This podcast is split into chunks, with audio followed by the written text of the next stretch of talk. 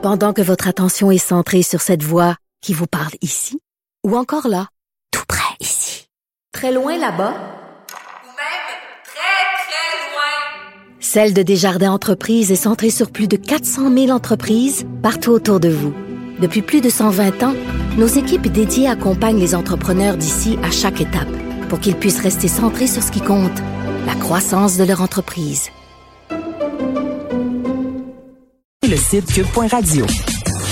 Mario Dumont et Vincent Dessureau. Joignez-vous à la discussion. Appelez ou textez le 187 Cube Radio 1877 827 2346. Alors, on est de retour. Euh, Bon, vous promettez le directeur, M. Caron, le directeur du service de police de Montréal. Il se présente au Lutrin, là, vraiment, euh, à l'heure 16h30. On va l'écouter. Bon après-midi à vous tous. Euh, je suis accompagné cet après-midi de Mme Simonetta Barthes, euh, qui est ici avec moi pour prendre les questions au niveau anglophone, euh, qui est directrice adjointe au service. David Bertrand, inspecteur aux enquêtes criminelles. Alors, nous comprenons que la situation est exceptionnelle. Les conséquences sont regrettables et nous sommes en pensée avec la famille de M. Camara.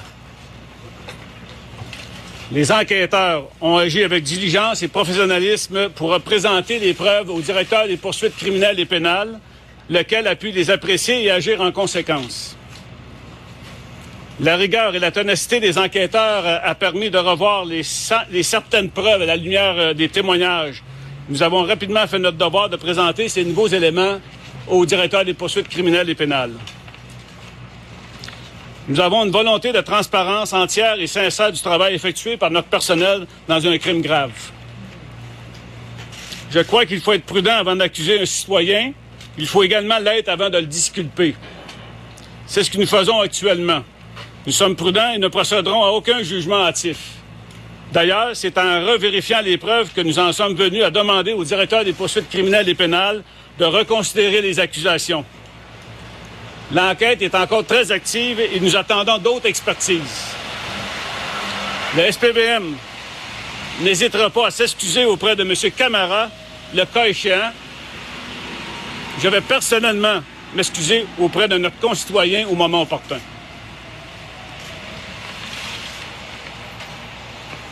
Ah, Je serai disponible pour les questions en français, s'il vous plaît. Pourquoi vous vous excuser immédiatement, M. Caron? Pourquoi vous vous excuser immédiatement? Euh, L'enquête, l'enquête est encore très active. M. Camara, Camara est considéré comme un témoin important. Alors, au moment opportun, quand l'enquête sera avancée et que les expertises, les résultats d'expertise seront connus par la part de nos enquêteurs, le SPVM fera le nécessaire. Mais est-ce que vous dites que ça laisse présager, M. Caron, qui pourrait encore, au cours de la prochaine année, être accusé? Ça, ça laisse planer ce doute, alors que Valérie Plante, aujourd'hui, disait que cet homme, il est innocent. Pourquoi aujourd'hui, vous n'êtes pas capable d'en arriver à cette conclusion-là? Le tribunal n'a pas, M. Camara n'a pas été jugé. M. Camara, il y a eu un retrait de procédure. Alors, pour le moment, il est considéré comme un témoin important et que lorsqu'on aura les résultats des expertises, le SPVM fera le nécessaire, comme je viens de vous dire tantôt. Quand vous dites témoin important, ça veut dire que vous l'avez rencontré à nouveau ou qu'il va être rencontré à nouveau? Il pourrait être rencontré à nouveau dans les prochains jours.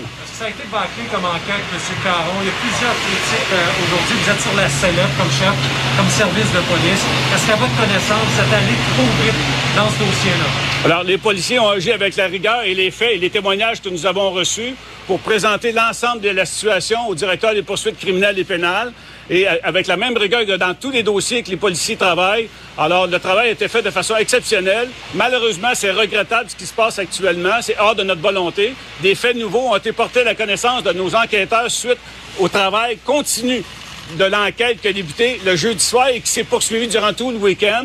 Alors, nos gens, nos gens ont trouvé d'autres éléments qui ont rapporté au directeur de poursuites criminelles et pénales, qui fait en sorte aujourd'hui qu'on en est là. Vous insistez sur la rigueur, M. Caron, mais c'est quand même le mauvais gars qui aurait été arrêté. Vous insistez sur la rigueur. Alors pourquoi vous insistez aujourd'hui sur ce mot-là, rigueur?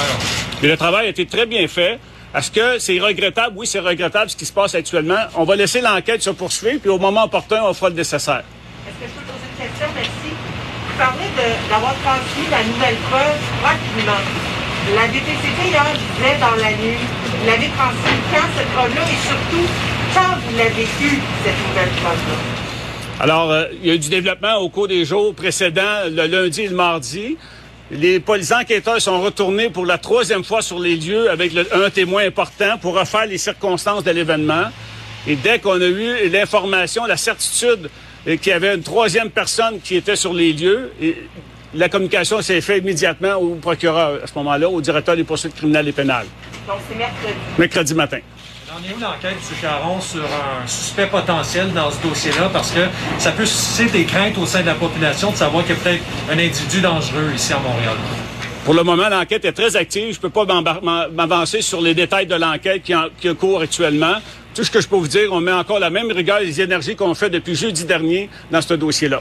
Si on, revient à, jeudi dernier, euh, certains experts nous disent que peut-être le a été euh, emporté par l'émotion parce que c'est un collègue qui était touché. Ça. Est-ce que le BEI aurait pu intervenir? Est-ce que l'enquête aurait pu être menée autrement pour peut-être euh, qu'il n'y ait pas d'émotivité dans tout ça? Le critère pour déclencher un bureau d'enquête indépendante n'est pas présent dans le dossier dans le dossier actuel.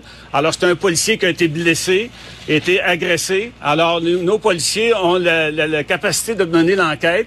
Et évidemment, on est, on est disponible et ouvert à ce qu'une personne de l'externe vienne voir le travail qui a été effectué au niveau du service, au niveau des enquêteurs, pour voir le travail des enquêteurs depuis le début de l'événement. Monsieur Caron, dans la des événements, euh, Sébastien, euh, tu gérer le trafic, s'il vous plaît? Monsieur Caron, dans la chaîne des événements qui, euh, a suivi euh, euh, l'agression sur, votre policier, comment, l'enquête s'est gérée en termes de qui en était responsable? Est-ce que c'est resté au niveau des centres opérationnels au début, puis les crimes majeurs sont arrivés ensuite? Quelle a été l'évolution au niveau de qui a été responsable de cette enquête-là? Ben, dans les premières heures, c'est le centre d'enquête Nord. Et tout de suite, dans la soirée même, je ne pourrais pas vous dire à quel moment, les crimes majeurs se sont joints à l'ensemble des enquêteurs sur les lieux pour poursuivre l'enquête. Qui dit dans l'enquête à un certain moment donné, est-ce que c'est un de euh, vos officiers au crime majeur qui dit dans l'enquête à un certain moment donné, allez réexaminer euh, les caméras du ministère des Transports du Québec, là, sur lesquelles on voit le parti de, de l'action déroulée? J'ai pas ce- cette, euh, cette information-là en ma possession actuellement. Monsieur, vous seriez ouvert à ce qu'il y ait une enquête d'autres organisations que le BEI fasse une enquête extérieure sur ce qui s'est passé? Ben, on serait, on est ouvert à ce qu'un observateur nous soit désigné pour venir voir le travail qui est effectué, un observateur indépendant qui vienne voir le travail effectué par l'ensemble des enquêteurs de jour 1, évidemment, jusqu'à aujourd'hui. Alors, on est ouvert à, à recevoir un observateur indépendant. Monsieur Caron, euh, une enquête sur une enquête qui n'est pas terminée, jus- jusqu'à quel point ça peut nuire au travail qui est en cours? Alors, ce que je vous dis, c'est qu'on est ça pourrait nuire à l'enquête active actuellement d'avoir une autre enquête. Alors, ce que je vous dis, c'est qu'on serait prêt à accueillir un observateur indépendant pour venir voir le travail qui a été effectué de la part de l'ensemble des enquêteurs dans le dossier, sans nuire à l'enquête qui est active actuellement. Madame? Euh, Monsieur Caron, Madame euh, Plante, cet après-midi, a vraiment insisté pour dire qu'elle aurait aimé ça que vous sortiez avant, que vous soyez. Son expression a été plus loquace en raison de la situation très préoccupante, c'est ses mots. Pourquoi on se voit aujourd'hui, 24 heures après le retrait des accusations de M. Ben, Il n'y a pas de raison comme telle. Je, pensais aujourd'hui que nos policiers enquêteurs recevraient les expertises, les résultats d'expertise qu'on qu'on attend impatiemment. On attend des résultats d'expertise de sang et d'ADN. Alors, pour nous, on pensait les avoir aujourd'hui. On les a pas encore, malheureusement. Alors, je ne sais pas si on va les avoir dans les prochaines heures ou dans les prochains jours. Alors, c'est pas une des raisons pour laquelle on a attendu de sortir pour être capable d'avoir les résultats. Présent devant nous. C'est un instant. Vous êtes présent devant nous maintenant, ça veut dire que vous répondez à la demande de Mme Plante. Vous n'avez toujours pas ces expertises-là et pourtant, Oui, mais je, Mme Plante s'est exprimée. J'ai manqué de point de presse de Mme Plante aujourd'hui. Moi, ce que je vous dis, c'est que on croyait être capable d'avoir les résultats aujourd'hui. On les a pas. Me voilà aujourd'hui. Qu'est-ce que vous pensez des caméras portatives? Les Plante dit on est prêt, là, on peut les, on voudrait les avoir. Ben, il y a eu une question de coût. Êtes-vous à l'aise, les policiers, avec des caméras portatives dans votre travail au quotidien? Tout à fait. Nos policiers n'attendent que cela. Alors, il faut avoir la capacité financière et les ressources humaines pour soutenir la présence des caméras corporelles ou des caméras véhiculaires. Ah voilà, donc vous avez entendu le directeur de la police de Montréal, euh, Sylvain euh, Caron. Euh, bon, Vincent qui dit Ben. qu'il serait prêt à s'excuser. Oui. Au moment opportun. Ouais. Puis là, le moment opportun, il se trouve, c'est un peu plate, M. Camara, parce que là, il se trouve à laisser entendre que c'est peut-être pas fini. Là. Tout à fait. Un témoin important. Souvent, on dit témoin important, des fois, ça peut être avant qu'on accuse quelqu'un. On comprend qu'on n'est pas probablement pas là, mais qu'on ne peut pas encore le dire au complet parce que l'enquête est en cours. Il a quand même qualifié euh, les, les, les, conséquences de, de, de, tout ce qui s'est passé là, là, de regrettable euh, et défendu ce qu'il appelait la diligence et le professionnalisme de ces enquêteurs lorsqu'ils ont transmis les accusations des PCP. Entre autres, son angle, c'est un peu de dire ce qui permet aujourd'hui de, de retirer les accusations, c'est parce que l'enquête a été bien faite et ça nous a permis d'avoir de nouveaux éléments qui ont Et permis quand- de clarifier ouais, tout ça. et ils disent quand on les a eus, on n'a pas hésité, on n'a pas essayé de les cacher, on n'a pas hésité à les transmettre au DPCP puis à dire regardez ça, ça change le regard. Tout à fait. D'ailleurs, ce qu'on explique là, c'est que en début de semaine, on est retourné sur place pour une troisième euh, pour une troisième fois, évidemment au lieu de l'agression, et avec un témoin pour refaire euh, la scène et qu'on a confirmé la présence d'une troisième personne sur les lieux. Euh, donc, on comprend que c'est possiblement cette personne-là qu'on voit comme étant suspect potentiel. Euh, Et là, on serait en attente de résultats euh, d'ADN. Exact. Des analyses euh, qui ont été faites. On est en attente de ces résultats qui devraient arriver bientôt. Euh, donc, En d'autres va- termes, est-ce qu'on vérifie, par exemple, euh, que- quelque part où il y avait du sang, quelque chose comme ça, dans la bataille, dans la bagarre, et que, mais là, pourquoi on l'a pas fait avant, on s'est peut-être rendu compte que c'était pas, si c'était pas l'ADN de M. Camara, on aurait su que c'était pas lui. Tu sais, c'est- quand même, écoute, des questions, il en reste, là. Oui, et euh, faut dire qu'il y a la question d'une enquête par-dessus l'enquête aussi qui arrive. On sait que l'opposition euh, demandait euh, euh, bon une enquête indépendante du, euh, du BEI, là, le Bureau des enquêtes indépendantes. Euh, Simon Jolin Barrette qui semblait euh, étudier cette avenue-là. Du côté du SPVM, on, en fait, on n'est pas contre d'avoir un observateur. Euh, C'est ce qu'il a dit. Qui pourrait vérifier ce qui a été fait. Ce qu'on dit, c'est que s'il y avait une enquête présentement, ça nuirait C'est ça. à l'enquête plus urgente qui est de trouver le, le- le coupable. le coupable. Mais on est ouvert à avoir un observateur qui pourra donc euh, regarder le travail qui a été fait, le travail qui est fait en ce moment pour s'assurer que euh, tout est dans l'ordre. Pas ce que tu penses de cette sortie-là? Je pense que Ben, je pense que c'est- je sais que c'est pas simple pour eux. Ils peuvent pas dire. Bon, puis sa raison pour sortir en fin d'après-midi, il dit qu'il tirait le moment de sa sortie dans l'espoir de recevoir les résultats des analyses d'ADN. Et qu'il les a pas. Écoute, j'essaie de lire entre les lignes. D'après moi, c'est que s'il les avait eus, il nous aurait peut-être annoncé là qu'il y avait un suspect là. Je pense que ça aurait aidé leur point de presse de dire ben là on a un autre suspect, on peut s'excuser M. Camara en tout cas. Mais là pour l'instant on est encore on est encore en flottement en attente de ces analyses. Donc c'est mieux sortir que de pas sortir, mais c'est un point de presse qui laisse beaucoup de questions en suspens. là. Oui. Énormément. Oui. On comprend qu'on est très ouvert à s'excuser bientôt. Alors, Ouais, on ça, c'est bien. Ça, c'est bien d'avoir dit ça. Et tu as raison quand même. Hier, je vous faisais entendre l'extrait d'un membre de la famille de M. Camara qui disait, je veux que les médias le disent avec force qu'il est, euh, qu'il est innocent. Euh, la même force avec laquelle on a Ouais. dit qu'il était accusé. Sauf que là, on le disait toute la journée jusqu'à temps que c'est là que le directeur de police, son point de presse, glisse un peu. C'est quand il dit ouais, M. Camara euh, va peut-être leur questionner, demeure un témoin important. Donc là, on ramène un doute sur euh, le dossier de, de M. Camara. Exact. Doute technique, là, vraiment, on n'a pas l'impression qu'ils ont un réel doute, euh, mais on est en attente des confirmations. On va y revenir tout à l'heure parce que dans quelques instants, on va parler au porte-parole euh, du Parti libéral du Québec en matière de, justice qui s'est prononcé là-dessus aujourd'hui. Vincent, dans l'intervalle, parlons de l'aéroport de Montréal, donc des euh, hausses des frais. Oui. Qui inquiètent le milieu de l'aviation? Oui, euh, qui inquiète entre autres les plus petits joueurs, là, des petites compagnies de transport et il faut dire les passagers, là, parce que euh, l'aéroport de Montréal, évidemment, euh, souffert énormément de la pandémie. On a besoin d'énormément d'argent pour le REM, entre autres. Alors, on va augmenter les tarifs, les tarifs Ouais, incluant pour les On se passagers. chicane pour savoir qui va payer pour la, la station du REM à, Oui, à l'aéroport. 600 millions de dollars.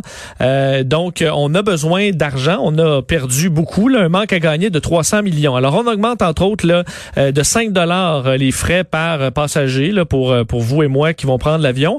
Mais les compagnies aériennes vont débourser aussi plus de Le 5 redevances. il va être automatiquement sur tous les billets. C'est ça. Bon, vous n'aurez pas à débourser une plus, mais ça, c'est souvent des frais qui ont monté beaucoup. Ben, ils, ils vont monter encore. Là où ça fait mal, par contre, ce sont les petites compagnies. Et je lisais, entre autres, un média spécialisé en aviation, là, les ailes du Québec, qui a fait des calculs, montrant un peu que, qu'est-ce que ça représente.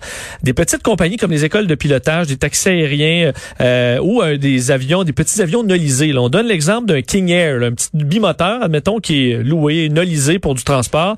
Ben maintenant, pour euh, un vol, l'augmentation 306 dollars pour des appareils qui sont basés à euh, l'aéroport de Montréal et Donc, près à de chaque vol, à chaque vol 300 300 piastres de frais de plus. de plus. Et euh, les frais sont déjà élevés là. Et là tu as le carburant, le- alors pour un passager qui sinolise, quelqu'un qui sinolise un appareil, ça vient de monter de 300 dollars. Et pour un appareil qui n'est pas basé à Montréal Trudeau, Mais 60 dollars, mettons, moi, mettons, je suis en politique là, à l'époque, puis je vais à une tournée, puis je vais à Val d'Or. Oui. Je, je vais le faire, je fais. Est-ce que je vais payer 300 dollars à l'aller, puis si je reviens le lendemain, un autre 300? ben c'est ce que je comprends, oui, c'est par par mouvement. c'est 600 piastres de plus pour le déplacement. Ben, c'est ce qui et entre autres les appareils qui ne sont Ah, pas basés à. Trudeau parce que tu peux faire ça mettons départ à Trudeau mais l'appareil va mais en être pourcentage, tu que là, c'est un petit, ce que je viens de décrire, c'est un vol, c'est un service d'une coupe de 1000 piastres, là. Ben là, tu viens de t'augmenter ça euh, d'aplomb. Parce qu'on dit, admettons, un appareil qui est basé à, je sais pas, Mirabel ou à Saint-Hubert, qui va se rendre à Trudeau pour te, te prendre comme passager. Ben là, lui, ça va atteindre les 900 dollars d'augmentation euh, de frais. Quelqu'un partirait de Saint-Léron. Quelqu'un qui est basé à Saint-Hubert Oui. viendrait prendre un passé, viendrait transiter à Dorval. Et là, ça augmente euh, de 900 dollars par nolisement pour une compagnie qui est pas basée à Trudeau. Et puis Et pour va- les écoles de pilotage, on fait le calcul. Encore là, c'est les ailes du Québec là, qui ont fait ce calcul-là. Euh, L'école de pilotage d'Orval Aviation, qui est basée là, les frais annuels d'atterrissage passeraient de 4125 dollars par année à plus de 350 000. Bref, c'est la fin. Donc, on dit que certaines compagnies ne pourront tout simplement plus aller euh, à l'aéroport de Montréal. Et ça, je voyais dans sur des forums là, de pilotage aujourd'hui, les gens disaient, ben là, ils vont juste... Comment tu, tu veux avoir plus d'argent mais si tu asphyxies complètement ces petites Ils compagnies qui vont s'en aller à Saint-Hubert ou dans, à Mirabel, mais qui a augmenté- également augmenté ses frais, puis euh, des aéroports qui sont déjà surchargés comme Saint-Hubert, est-ce que c'est une si bonne chose? On verra. Peut-être que euh, l'aéroport de Montréal aura ses explications, mais c'est une hausse qui va faire mal aux petits joueurs.